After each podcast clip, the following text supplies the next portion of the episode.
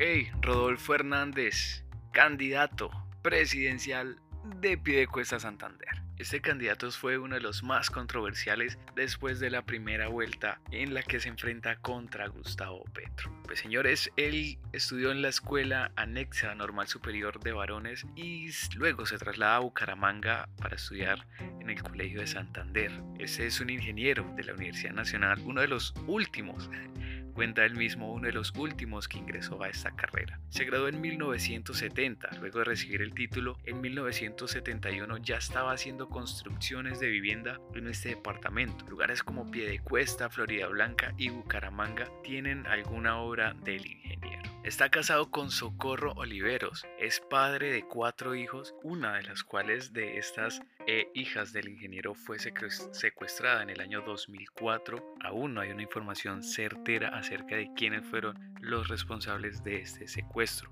ya que eh, primero había dicho que era por parte de las FARC, luego que el ELN y resulta que el ELN ha hecho precisamente un comunicado donde no son responsables de dicho secuestro. La trayectoria del ingeniero de alcalde electo en Bucaramanga fue entre el año 2016 y el 2019. Durante este mandato, la Procuraduría eh, General de la Nación le abrió una investigación y lo suspendió por tres meses eh, luego de la agresión al concejal, esta famosa cachetada que se volvió viral en ese tiempo contra el concejal John Claros el 28 de noviembre del 2018. El alcalde ha estado envuelto en muchos escándalos, uno de esos también después del caso de, del concejal sobre la cachetada de este concejal, se conoció el caso Vitalogic, este proceso que aún está abierto y que será Recordemos que este eh, candidato está imputado como el ingeniero que se le señala eh, por eh, intereses indebidos en la celebración de contratos.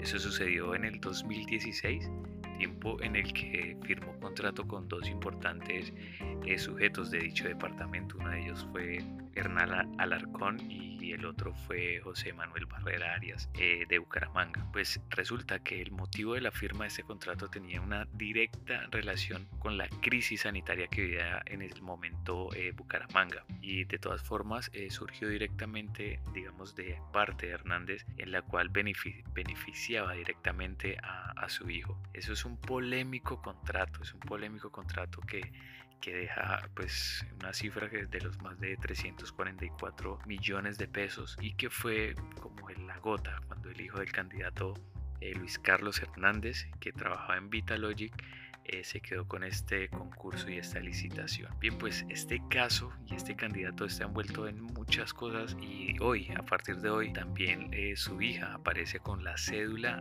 activa está registrada en, el departamento, aparece con la cédula activa y con propiedades a su nombre. Esta hija que eh, según fue secuestrada y asesinada por la guerrilla. Entonces les dejo esta pequeña historia de el ingeniero Rodolfo, todas las polémicas y que probablemente sea un gran candidato para enfrentar a Gustavo Petro. ¿Qué piensan ustedes? Les dejo la tarea. Chao, chao.